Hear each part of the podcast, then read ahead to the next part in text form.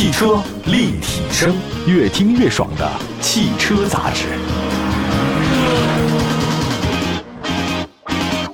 各位好，这里是汽车立体声，欢迎大家关注本期的节目。今天我们跟大家说说工信部第三百七十三批的道路机动车辆生产企业及产品公告。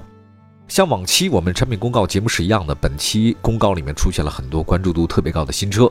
那像广汽传祺啊、上汽大通啊这些全系 MPV 车型出来了，领跑 C 零一的增程版也有了，荣威 D 七的插电混动版都出现。真是面对竞争越来越激烈的这个中国车市，车企呢努力的推出各种新的车型，想活下来不太容易啊。首先说说上汽大众 MAXUS G 七零，我觉得上汽大东呢在整个中国的车企当中是一个非常独特的品牌。它是靠商务车起家的，近期呢就开始发力做 SUV、MPV 市场了。那在本期的新车公告里面，上汽大众 MAXUS G70 正式的现身，定位呢是中大型 MPV。我们来看一下外观啊，上汽大众 MAXUS G70，它的前脸我还是比较喜欢的，大灯组呢是分体式设计，下部呢是透镜前大灯，中网呢是无边界的设计，下方呢是大尺寸梯形进气格栅。中间呢是点阵式的设计，车身侧面呢是标准 MPV 的一个样式啊，腰线呢从前大灯一直贯穿到车尾，采用的是侧滑门，门把手呢是隐藏式的，车尾是贯穿式的尾灯，两侧是 T 型灯组，它的整个设计冲击力绝对是有啊，贯穿尾灯下方是 MAXUS 的标志，在车身尺寸方面的话，上汽大众 MAXUS G70 长是四米九，宽呢一米八八，高呢是一米七五，轴距呢是两米九六。其实单从这个车身尺寸来看，它与广汽传祺 M8 呢是同一个水平啊。座椅布局方面，采用是 MPV 常见的六座和七座。轮胎尺寸呢，一个是二五五五二幺八，一个是二幺五六零二幺七。在动力系统方面，它搭载是上汽集团生产的型号是二零 ACE 二点零 T 发动机，最大功率呢是一百七十二千瓦，百公里油耗呢是八点五升，还有是八点七升。如果单从这个产品定位来看，上汽大众 MAXUS G70 它应该是 G20 的替代品。其实从这个产品特点来讲，后驱啊 G20 它更接近于什么呢？是轻客，它不是 MPV。当然，轻客跟 MPV 之间的距离啊，就像一层纸。你说的是轻客，那可能就大一点；你说它什么 P V 的话呢，可能是小点。而 G70 呢，这次是标准 MPV 车型，跟传祺 M8 特点很相近，它们也是直接竞争的对手。我们参考一下大通 G20、传祺 M8 的定价啊，上汽大通 MAXUS G70 的起步价格有望应该在十六万元左右，这个性价比就比较高了啊！我还挺看好上汽大通这个品牌的，出的车还是挺大气的，毕竟是搞大车出身，商务车啊，做事儿没那么小。第二个，我们再说说传祺 E8 和传祺 M7 啊，既然提到了传祺，在中高端 P V 市场里面，传祺品牌一直表现就是不错的。M8 的话呢，也是销量第一阵营，当然。现在第一阵营的 Number One 应该是腾势了。那么在本期的工信部的申报目录里面啊，传祺 E8 正式现身。这是一款插电混动车型，但你要从这个命名来看，叫 E8，所以它基本上价格已经低于上市的传祺 E9。E9 多少钱呢？是三十二万九千八。那这肯定卖的便宜了。外观设计方面，传祺 E8 呢是比较前卫的风格，棱角分明分体式大灯，搭配倒梯形前格栅。车身侧面是传统的 MPV 风格，但车顶呢略微下滑了一下下，用的感觉是溜背，但实际上溜的也不是很明显。悬浮式车顶，侧滑门设计，它这个侧滑门呢是没用隐藏式的门把手啊。车尾设计很方正。车身尺寸方面，传祺 E8 长四米九，宽一米九，高呢是一米七六，轴距两米九三。这个 E8 比 E9 要小。那座椅布局方面是七座设计。我们来看动力系统方面，传祺 E8 呢是一点八升发动机加电动机的组合。一点八升发动机，最大功率九十八千瓦，镍钴锰三元锂电池。其实除了传祺 E 八以外呢，本期申报目录里面还出现了一款名为传祺 M 七的这个车型，这个让我确实比较意外，这么混着出好像也比较少。多说几句吧，这个传祺 M 七啊，在车身尺寸方面、整体设计方面跟传祺 E 八呢真的是特别像，这唯独呢是前脸不太一样。它是二点零升的混动，发动机最大功率一百零三千瓦。动力电池呢也是三维锂电池，而且生产的企业这个锂电池好像跟传祺 E 八的不太一样啊。这是南京的新旺达，好吧，我们说一下价格。传祺 E 八的起步价格呢有望应该是二十五万左右，而传祺 M 七可能是十七万，它是混动。传祺的性价比还是比较高的。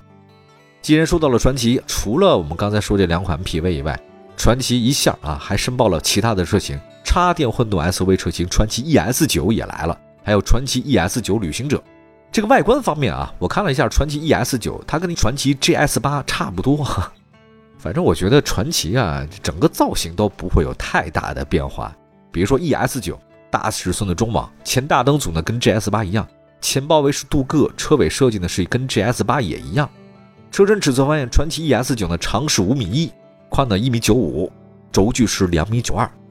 我们再来看传祺 ES 九旅行者啊。这旅行者的话呢，前脸稍有不同啊，采用了 GAC 传奇的标志，还有使用了粗壮的镀铬，装饰条很大，前保险杠也设计一下，而且在车尾设计方面，传奇 ES 九旅行者啊，用了一个越野车常用的小书包，车标同样是 GAC，牌照呢下移到保险杠，车身尺寸方面，如果您是买传奇 ES 九的话呢，这个就大了，长是五米一，轴距是两米九二，这车个儿不小。传奇绝对是在 MPV 方面得到了很多的甜头，在大家都漠视它的时候，传奇异军突起，采用同样策略还有谁呢？还有腾势，你看没有？大家挤的时候我不去，我不走寻常路，反而能走出一条不一样的路。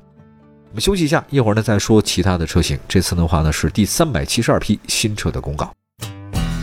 汽车立体声。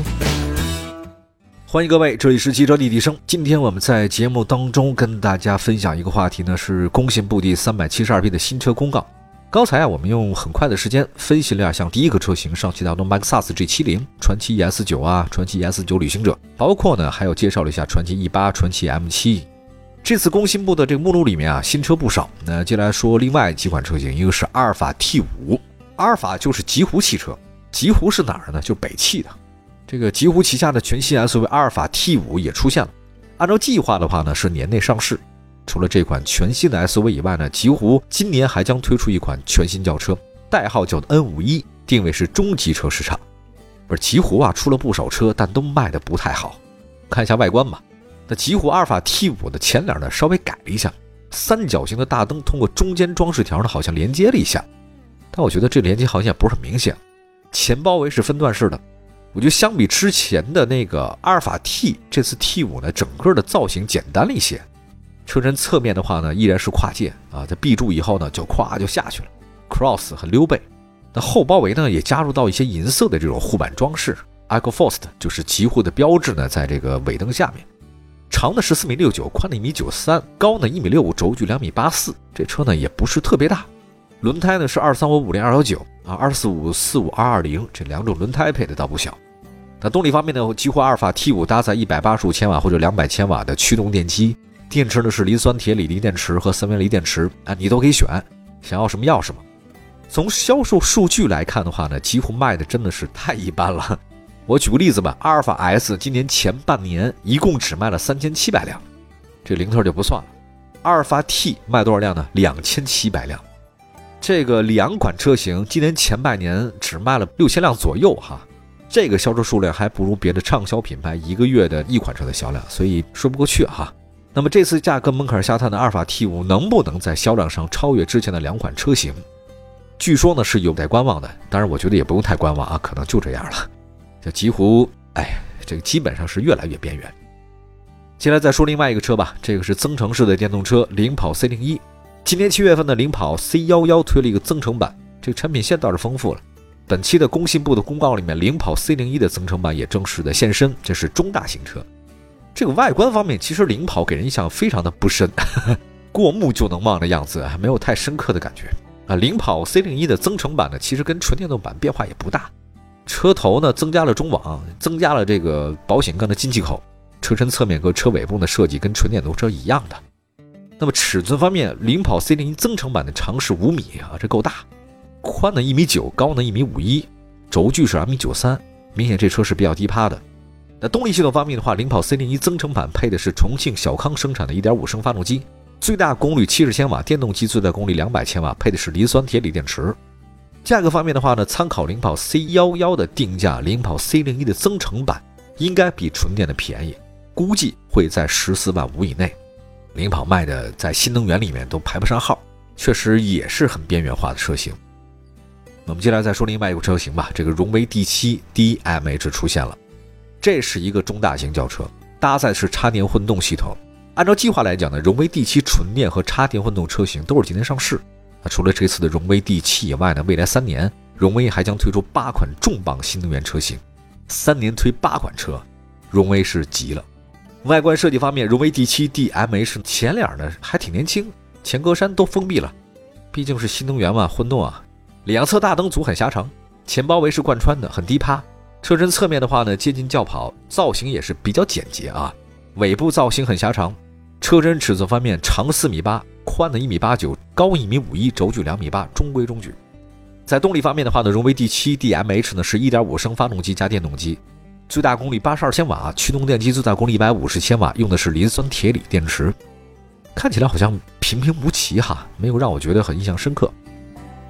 我们接下来的话再看另外一个车型，这期的工信部的公告里面，奇瑞也带来了新的车型啊，叫 iCar 零三，这是一款硬派设计风格的纯电 SUV。